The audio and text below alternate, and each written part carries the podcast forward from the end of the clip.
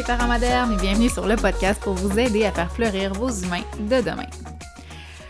Aujourd'hui, j'avais envie de vous parler des maudits conflits, de la maudite chicane dans la fratrie. Si jamais vous écoutez religieusement tous mes podcasts, ça fait deux semaines déjà que je vous parle qu'il y a un super programme qui s'en vient. C'est le programme Ma Tribu Pacifique. Euh, et donc, ça m'a donné envie parce que, tu sais, je suis en plein processus de... Ben, au moment où on se parle, on est, le, tournage est probablement terminé. Euh, le montage euh, va probablement bon train. C'est un programme qui va sortir euh, J'aimerais ça fin mars, début avril. Ça devrait pouvoir se faire. Et donc, c'est vraiment un programme pour accompagner euh, les conflits dans votre fratrie, la chicane, pour réduire la rivalité, la compétition qui joue un rôle. Des fois, ça peut être euh, subtil, là, mais la rivalité joue un rôle énorme dans la quantité de conflits ou dans la nature des différents conflits. Donc, euh, cette formation-là va vraiment, en fait, c'est un programme qui va vraiment vous aider à diminuer considérablement la rivalité avec plein de trucs plein d'ingrédients très, très, très précis que vous pourrez adapter avec aussi euh, plein de solutions, plein d'idées pour pouvoir améliorer votre dynamique familiale, améliorer la connexion dans toute votre famille qui va aussi agir un peu comme un, un baume sur les conflits, qui va vraiment venir outiller surtout vos enfants parce que l'objectif c'est qu'éventuellement soient en mesure de euh, régler, trouver des, des, des, des, solutions plutôt à leurs problèmes de façon autonome, qui puissent euh, régler ça ensemble plutôt que de toujours devoir intervenir puis de toujours être agacé par les conflits. On parle de, je parle de l'arrivée d'un nouveau bébé, je parle de la hiérarchie aussi dans la fratrie parce que oui, il y a, euh, vraiment un impact concernant l'ordre dans lequel les enfants sont nés, premier, l'enfant du milieu, le dernier enfant, donc des petites choses à observer. C'est vraiment euh, un programme bonbon, encore une fois, un peu sur le même principe que mon programme Bonsaï où est-ce que euh, y a de la matière pour vraiment mieux comprendre, il y a des outils, des stratégies très concrètes pour intervenir, pour accompagner les conflits, pour diminuer la rivalité, pour améliorer la dynamique familiale. Euh, il y a aussi des exercices et des activités très très très ludiques pour améliorer la connexion, pour euh, améliorer la relation entre vos enfants et c'est un programme qui peut être tout aussi utile pour les familles que pour les éducatrices en milieu de garde ou même pour les enseignants au préscolaire et au primaire premier cycle. Donc aujourd'hui, ça me tentait de parler de ça parce que je suis là-dedans. Ça me tentait de parler de c'est-tu normal les conflits? C'est-tu normal la chicane? C'est quoi? Pourquoi il y a des conflits euh, dans la fratrie? Est-ce qu'il y a des besoins cachés? Et euh, quelles sont les limites cognitives de nos enfants qui pourraient nous amener à avoir un regard différent sur la chicane? Donc c'est parti. Je pense que je vous apprends pas grand-chose en vous disant que parfois ah, OK, souvent, les enfants tentent de nous communiquer des besoins importants par le biais de certains comportements. Comment je dirais? Ben ça, gossant. ouais, gossant. Puis la chicane dans la fratrie, elle est définitivement gossante et ça peut être un moyen effectivement de communiquer un message ou plutôt un moyen de communiquer un besoin et là, ça va être à toi, le parent, d'un peu jouer au détective pour essayer de comprendre ton enfant, pour premièrement répondre à son besoin et ensuite pour pouvoir le soutenir dans ses apprentissages, le soutenir, l'accompagner dans la résolution de ces conflits-là. Alors, il y a plusieurs choses qui peuvent être communiquées quand un tout petit de 2, 3 ou même un enfant de 4 ans euh, tape son frère ou sa sœur. Puis des fois, dans les yeux d'un parent, ça peut paraître totalement gratuit, sans aucune raison, mais est-ce que ça l'est vraiment? Il y a plusieurs raisons qui peuvent pousser un enfant à agir impulsivement avec son corps, en frappant, en mordant. Donc ça peut être une façon euh, hyper maladroite que ton enfant a de vouloir entrer en, en relation avec euh, son plus grand frère ou avec un ami, mais puisqu'il ne sait pas comment, ben, ce qu'il va faire, c'est qu'il va rentrer dans la bulle de son frère, de sa soeur ou de son ami. Euh, il va détruire sa construction, il va le taper, il va lui voler son jouet, il va le cogner avec un jouet. Donc, c'est pas un geste gratuit. Ça peut tout simplement vouloir dire que l'enfant veut interagir avec son frère, sa soeur, son ami, veut jouer avec lui, veut participer. Le jeu l'intéresse, il est curieux, lui aussi il veut explorer ce jeu-là, mais il sait pas. Il n'a pas les outils du haut de son âge ou du haut de ses connaissances peut-être pour pouvoir y aller puis le faire de façon acceptable en disant comme est-ce que je pourrais jouer avec toi, ton jeu m'intéresse. Un enfant de 2-3 ans ou même souvent un enfant de 3-4 ans sera pas en mesure de faire ça. Ça peut même être un enfant plus vieux, 6-7 ans, s'il n'a pas eu les outils pour le faire, parce que c'est pas le genre de choses qui s'apprend euh, instinctivement, c'est pas inné comme la marche, tu sais, tous les enfants vont apprendre à marcher une fois que euh, la mobilité va être là, une fois que l'équilibre va être là, une fois que la musculature va être là, mais euh, tout ce qui est des habiletés sociales, l'intelligence émotionnelle, ça va pas nécessairement se développer de façon naturelle par tout seul. Tu sais, ça va se développer par modélisation, ça va se développer par des apprentissages. Oui, ça, en fait, ça peut se développer tout seul, mais parce qu'il vous observe, parce qu'il observe les gens autour de lui et c'est comme ça qu'il apprend, il va apprendre par imitation. Mais au-delà de ça, supposons il vivait sur une île déserte, puis un jour arrivait un autre enfant ou une autre famille, eh bien, il n'aura pas nécessairement développé ces habiletés sociales-là, un peu comme on peut le voir des fois dans, dans des films ou dans des livres, de, par exemple... Euh, le livre de la jungle ou euh, euh, des enfants sauvages qui ont aucune habileté sociale parce que ont, c'est pas inné. Donc, c'est sûr que entre un enfant de 2, 3, 4 ans, la maturité n'est pas la même qu'un enfant de 7 ans.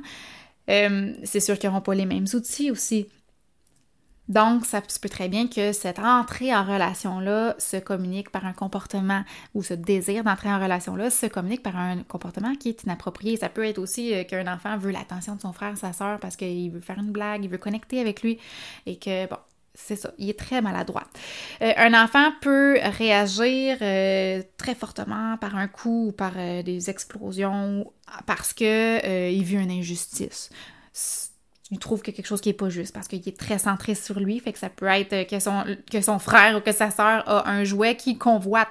Personne qui le sait, là. Mettons, euh, son frère, a une Barbie dans ses mains, puis tout à coup, là, le, petit, il se dit comme, même ah, moi aussi, je le veux. C'est injuste, pourquoi c'est lui qui l'a, puis c'est pas moi? Puis là, ben, ça explose, puis il peut se ruer sur son frère, puis commencer à, le frapper ou euh, à agir vraiment avec un comportement qui, qui est inadéquat. Ça peut être parce qu'un enfant a un trop plein de sa journée de garderie et que ça sort par un geste physique euh, envers son frère ou sa sœur parce que, par exemple, sa bulle là, est vraiment rendue très, très, très, très grosse, puis que le frère, la sœur, juste par les bruits que l'autre fait à côté de lui ou juste la présence un petit peu trop proche, c'est dans sa bulle euh, que l'enfant a besoin de son espace, puis que là, ben, ça fait que ça explose.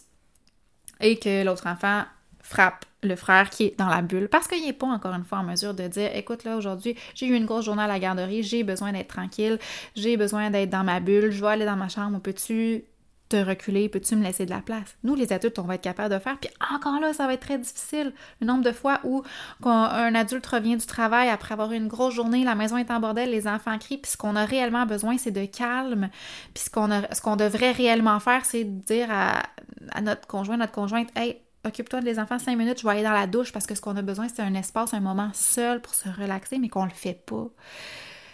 Les enfants aussi, c'est comme ça. Ça peut être euh, une réaction face à de la jalousie qui peut se traduire par euh, T'es pas belle, t'es plus ma soeur, tu viendras plus à ma fête. Parce que à ce moment-là, l'enfant, il n'a pas la capacité de dire Hey, je suis jaloux. Euh, je suis jaloux parce que tu as passé la journée à la maison avec maman, parce que tu étais malade. Puis puis l'enfant, il est centré sur lui, il est pas dans l'empathie, dans la compassion de comme oh pauvre petit chou, il était malade, ça devait pas être le fun. Non, lui, il est juste dans l'injustice de comme hey, euh, moi je suis pas malade, je me sens bien, mais j'aurais aimé ça passer la journée avec maman, fait que je suis jaloux, fait que c'est un gros caca qui pue, puis ça fait qu'il y a une grosse rivalité et que les gestes peuvent partir plus rapidement, il y a plus d'impulsivité, il y a vraiment un très faible contrôle des gestes. Et donc, ça peut être des mots cailloux, ça peut être des gestes, ça peut être euh, de provoquer même des, des, chicanes dues à cette euh, rivalité qui est un petit peu trop présente à ce moment-là. Souvent, ce qu'on va entendre, c'est des parents qui disent Oui, mais il le sait. J'y ai dit mille fois. J'arrête pas d'y répéter. Il sait qu'il n'a pas le droit de taper. Il sait que quand l'autre dit arrête, il faut qu'il respecte la limite. Il sait que les mots cailloux sont pas acceptés. Ce qui m'amène à te parler des limites cognitives de ton enfant qui font que oui, souvent ils vont avoir des comportements dérangeants qui vont être déclencheurs de conflits.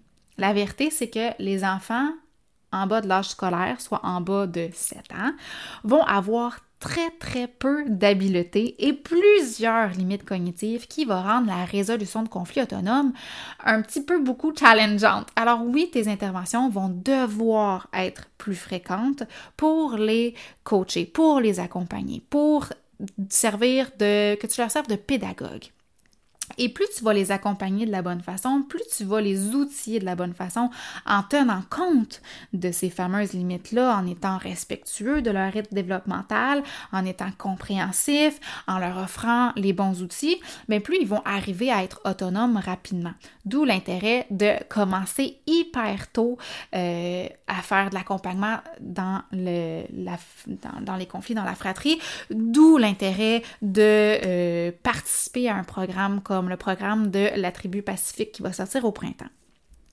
Et parlons-en des limites cognitives pour justement mieux comprendre et donc mieux intervenir dans les conflits des, des enfants.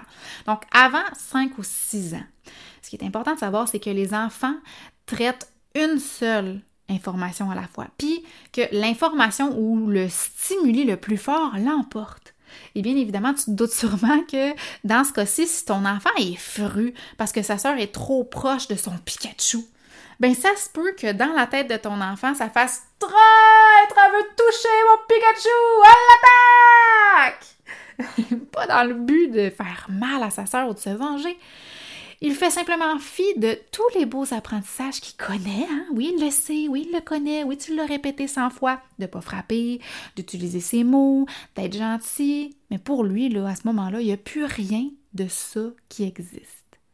À tête reposée, ou s'il est témoin, ou s'il n'est pas impliqué dans une situation, dans un conflit, ben oui, ton enfant de 4-5 ans, même 3 ans, peut probablement dire on tape pas. Ou s'il subit la tape, il peut probablement dire à l'autre ami Hey, on tape pas, c'est pas gentil. Mais ça se peut aussi que trois heures plus tard, ce soit lui qui tape, alors qu'il vient juste de nous prouver à plusieurs reprises qu'il connaît la consigne, qu'il connaît les attentes. Il connaît, mais il oublie, dû à son immaturité cognitive. Avant l'âge scolaire, les enfants euh, qui sont très centrés sur eux-mêmes, on, appelle ça l'égocentrisme. Donc, à cet âge-là, tous les enfants ont leur propre vérité basée sur leur propre point de vue et c'est pas euh, en fait il n'est pas capable de se mettre à la place de l'autre ni de considérer que l'autre aussi vit un problème. Il comprend pas du tout la vérité de l'autre. Puis ça, souvent, ça dure. Hein? L'égocentrisme va accompagner ton enfant à différents niveaux, mais même jusqu'à l'adolescence, le jeune adulte. Tu sais, là, quand ils disent à 16, 15, 16, 17 ans, mais tu peux pas comprendre, je l'aime! Comme si, comme si nous, on n'avait jamais vécu ça, comme si on n'avait eu jamais de peine d'amour de notre vie. Mais à 2, 3, 4 ans, ben, c'est surtout sur rien, c'est euh, à l'exposant 78 000.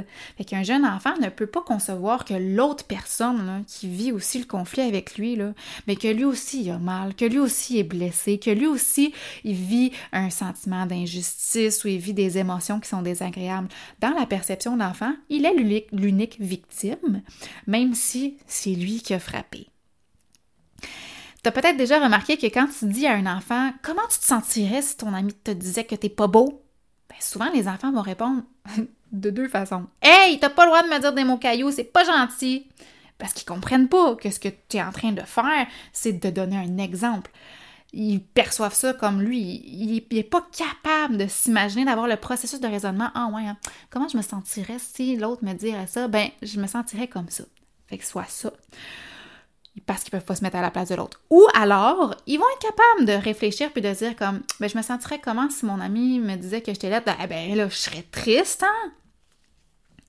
Mais ils peuvent pas faire le processus mental avant de dire, OK, là, je vais réfléchir. Si je dis à mon frère qui est lettre qui, ou qui pue le caca, ça va y faire de la peine. Donc, pour ces raisons-là, de blesser l'autre par vengeance, c'est juste pas possible. Parce que pour avoir de la vengeance, il faut qu'il y ait un raisonnement de comme Ah ouais, il a fait ça. Fait que moi, pour y faire mal ou pour le faire encore plus suer, je vais faire telle, telle, telle affaire. Comme ça, il va tellement pas aimer ça. Un enfant en bas de 7 ans ne peut pas encore faire ce processus-là par égocentrisme. Donc, faut essayer le plus possible de s'enlever de la tête que la vengeance, c'est par vengeance qu'il a fait ça. C'est juste pas possible. Ensuite, les enfants en bas de 7-8 ans ont une très faible capacité à contrôler leur euh, impulsivité. Donc, entre 18 mois et 5 ans, ils vont avoir une grande incapacité de se retenir, incapacité euh, de faire un choix différent à ce moment-là, devant une forte émotion, même s'il même s'il le sait que c'est mal de frapper. Fait qu'il sait mais puisqu'il traite une seule information à la fois, puisqu'il a très peu de contrôle de son impulsivité, ben le coup va partir. Puis c'est après qu'il va réaliser que, oups, il fallait pas que je fasse ça. Puis des fois, ça va prendre un certain temps parce qu'il est dans le sentiment d'injustice, parce qu'il se sent victimisé. Puis ça peut devenir gros, puis ça peut devenir lourd ce qu'il faut retenir, c'est que les enfants sont des excellents observateurs, mais qui sont pas vraiment des champions pour interpréter correctement une situation. Puis je peux pas les blâmer. Des fois, même moi, j'interprète mal l'intention des autres autour de moi. Mais ça fait, ça fait en sorte que le sentiment d'injustice est vraiment exacerbé chez les enfants, puis souvent pour des petites niaiseries vraiment absurdes, genre mon frère a plus de fromage que moi dans son assiette, c'est pas juste, c'est le chouchou. Ou bien, ma mère demande toujours à ma soeur de venir faire la cuisine avec elle, elle doit l'aimer plus. Mais souvent, ça n'a aucun rapport avec ça. C'est juste qu'on sait que ça fait partie peut-être plus des intérêts d'un et pas de l'autre. Ou ça arrive comme ça par hasard parce que la vie va vite. Et tout se fait, euh, évidemment, de façon très inconsciente par rapport à ce que l'enfant se dit, tu sais, ah, ma mère, elle aime plus mon frère, c'est très, très inconscient. Mais ce que ça peut faire, en fait, c'est que ça peut encourager la rivalité dans la fratrie et donner lieu à plus de conflits et ou à plus de grosses émotions. Puis évidemment, bien, avant 7-8 ans, un enfant ne sera pas en mesure de réguler ses émotions de façon autonome. Puis même à 7-8 ans, si notre enfant, euh, n'a pas eu beaucoup de pratique, s'il n'a pas eu les bons outils pour le faire, ben même du haut de leur 7-8 ans, il ne sera pas capable. Donc, c'est normal si ça explose souvent pour rien dans ta fratrie. C'est normal si euh, tes enfants ont besoin de ta présence pour faire de la co-régulation dans leurs émotions. Et c'est un sujet que j'aborde avec énormément de détails et d'exemples, puis de mise en situation, puis de stratégies concrètes dans la formation si jamais ça t'intéresse. Apprivoiser la petite enfance, les doigts dans le nez, ou même le programme Bonsaï pour les enfants euh, hypersensibles qui ont euh, les, des montagnes russes d'émotions qui ont beaucoup de difficultés à se réguler parce que tout est très, très, très intense. Donc, ça, ils ont de la difficulté à contrôler leurs émotions. Ensuite, le tempérament, la personnalité des enfants peut aussi avoir un incidence sur la fréquence puis sur le type de conflit dans la fratrie. Donc, c'est sûr que deux enfants avec deux têtes fortes, ils vont entrer beaucoup plus souvent puis plus facilement en conflit. Puis la façon de, se chicaner aussi peut être très différente d'un enfant à l'autre, ce qui peut faire en sorte que les outils que tu vas leur offrir vont être absolument euh, individualisés, personnalisés. Puis c'est à toi de déterminer, de, de, de trouver les stratégies stratégies qui vont être les plus efficaces en te fiant à ton instinct et à tes observations. Et euh, moi, dans la future, dans le futur programme euh, de, ta tribu pacifique, je vais être une petite aide supplémentaire, si on veut, pour te fournir tous ces outils-là, pour te fournir plein de suggestions, pour te fournir encore plus d'informations, pour vraiment bien accompagner et outiller tes enfants. Je peux te donner un exemple. J'ai ma jeune qui est euh, très calme, très posée, très easygoing, très indépendante. Et j'ai ma plus grande qui, euh, pour ceux qui me suivent sur les réseaux sociaux depuis longtemps, est très colorée. C'est une grande hypersensible qui a euh, plein de belles forces, mais qui a aussi souvent des fortes émotions, qui a beaucoup plus d'impulsivité, qui est très sensible aux autres, euh, qui a une grande empathie, mais donc elle a aussi besoin de connecter avec l'humain, vraiment, vraiment beaucoup, partager beaucoup avec l'humain. Donc oui, mes filles ont une belle relation, mais euh, elles ont aussi des niveaux différents pour réagir devant des situations et ils ont des défis, mes deux enfants, complètement différents. Donc, avec ma petite, ma plus jeune, on travaille sur l'affirmation de ses limites, sur nommer ses inconforts, s'ouvrir aux autres, puis accepter l'autre dans son jeu en faisant des compromis ou en communiquant un désir d'être seule ou d'arrêter un jeu plutôt que de, d'ignorer. Ma, ma, jeune a fait beaucoup d'ignorance intentionnelle, elle répond pas, elle se ferme. Euh, puis ça, ben, ça met sa sœur en beau maudit de se faire ignorer parce qu'elle veut connecter. Donc, ma grande, elle, on doit travailler à respecter la bulle de l'autre parce qu'elle n'a pas de bulle. Euh, elle doit demander à l'autre la permission avant, trouver des stratégies pour réguler ses émotions, contrôler mieux son impulsivité, communiquer avec ses mots, euh, ses besoins, plutôt que de faire avec son corps. Donc, dans la gestion de conflits, là, on va venir travailler des habiletés qui sont complètement différentes avec nos enfants en fonction de leurs besoins, en fonction de leur personnalité et de leur tempérament. Et pour ça, bien, il va falloir les observer, puis déterminer une liste de micro-objectifs. Donc, qu'est-ce qui est prioritaire, euh, qu'est-ce qui... Euh, peut être un petit peu plus présent en ce moment ou euh, avec quoi on doit être un petit peu plus exigeant? Et on peut trouver plein de belles façons de venir travailler ces petits défis-là, toutes des choses dont je vais parler aussi dans le programme de la tribu pacifique. Mais donc, par exemple, ce qui peut être ultra pratique dans des situations où est-ce qu'on veut travailler des petits défis, c'est par exemple d'utiliser euh, l'outil de l'île de pirate, qui est en fait un tableau de motivation pour supporter l'enfant dans un petit défi. Donc, le but de cet outil-là, c'est pas de supprimer un comportement, mais bien de supporter les efforts en lien avec une habileté. Donc, dans ce cas-ci, euh, d'aider ma jeune à nommer un inconfort plutôt que d'ignorer les autres. Euh, puis pour ma grande, ça pourrait être par exemple un défi de demander la permission avant d'entrer dans le jeu de ma plus jeune. Donc, cet outil-là, si jamais c'est quelque chose qui vous intéresse, on peut travailler plusieurs habiletés qui sont vraiment aidantes quand vient le temps d'accompagner les conflits. Et vous allez trouver sur euh, mon site, donc sur dans la section boutique. Ça s'appelle l'île de pirate et ça vient avec une petite formation pour vraiment bien vous accompagner dans l'utilisation de cet outil-là. Un autre rôle que tu vas avoir, c'est d'observer et de noter la nature des conflits qui surviennent. Euh, qui surviennent le plus possible pour pouvoir apporter ton soutien au bon moment. Donc, si par exemple, je sais pas, moi chez toi, ça explose à tous les retours d'école et de la garderie euh, parce que les enfants sont plus fatigués sont plus fragiles, ben ça se peut que ça en prenne pas beaucoup pour euh, escalader, pour que l'impulsivité soit plus présente. Donc, ça va être à toi de cibler ces moments-là dans la journée, les moments qui sont un petit peu plus problématiques pour agir en prévention. Donc, si par exemple, justement, au retour de la garderie, les enfants sont incapables de jouer ensemble sans s'arracher la tête, ben on veut pouvoir euh, prioriser les réussites. Donc, automatiquement, on va développer un petit rituel, une petite habitude, une petite routine où est-ce que les enfants, au retour de la garderie, vont être dans un jeu imposé, chacun dans sa bulle. Donc, euh, ça peut être qu'il y en a un qui va dans le bain pendant que l'autre joue au salon. Ça peut être, euh, euh, il y en a un qui va dans sa chambre pendant que l'autre est à la cuisine.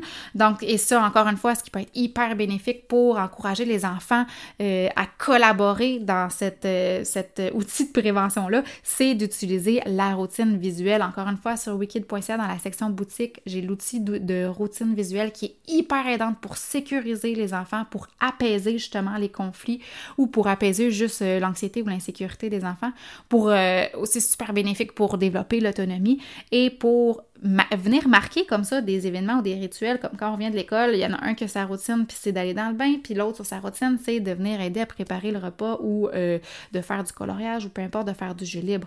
Donc ça, ça peut être hyper utile d'avoir cet outil-là et donc de cibler des moments qui sont un peu plus problématiques et de trouver des solutions. Ça va être vraiment un rôle qui va t'appartenir pour venir prioriser les réussites plutôt que qu'on le sait là, que le soir, là, c'est à tous les soirs ou presque ça finit par escalader puis exploser, puis qu'on laisse ça aller, puis qu'on est tanné, puis on est dépourvu, puis on sait plus quoi faire. Ça, c'est vraiment une solution.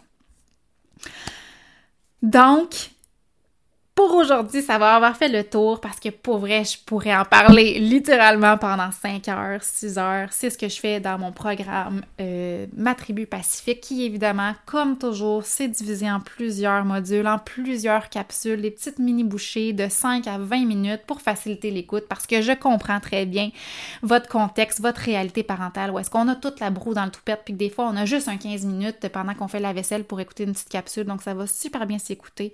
Encore une fois, plein euh, plein de beaux exercices, plein de belles activités pour euh, prioriser votre connexion en famille. Vous allez voir, c'est hyper riche comme formation et vous allez avoir vraiment énormément d'outils pour non seulement accompagner les conflits, mais en plus diminuer justement la rivalité dans la famille qui est vraiment le cœur souvent des conflits.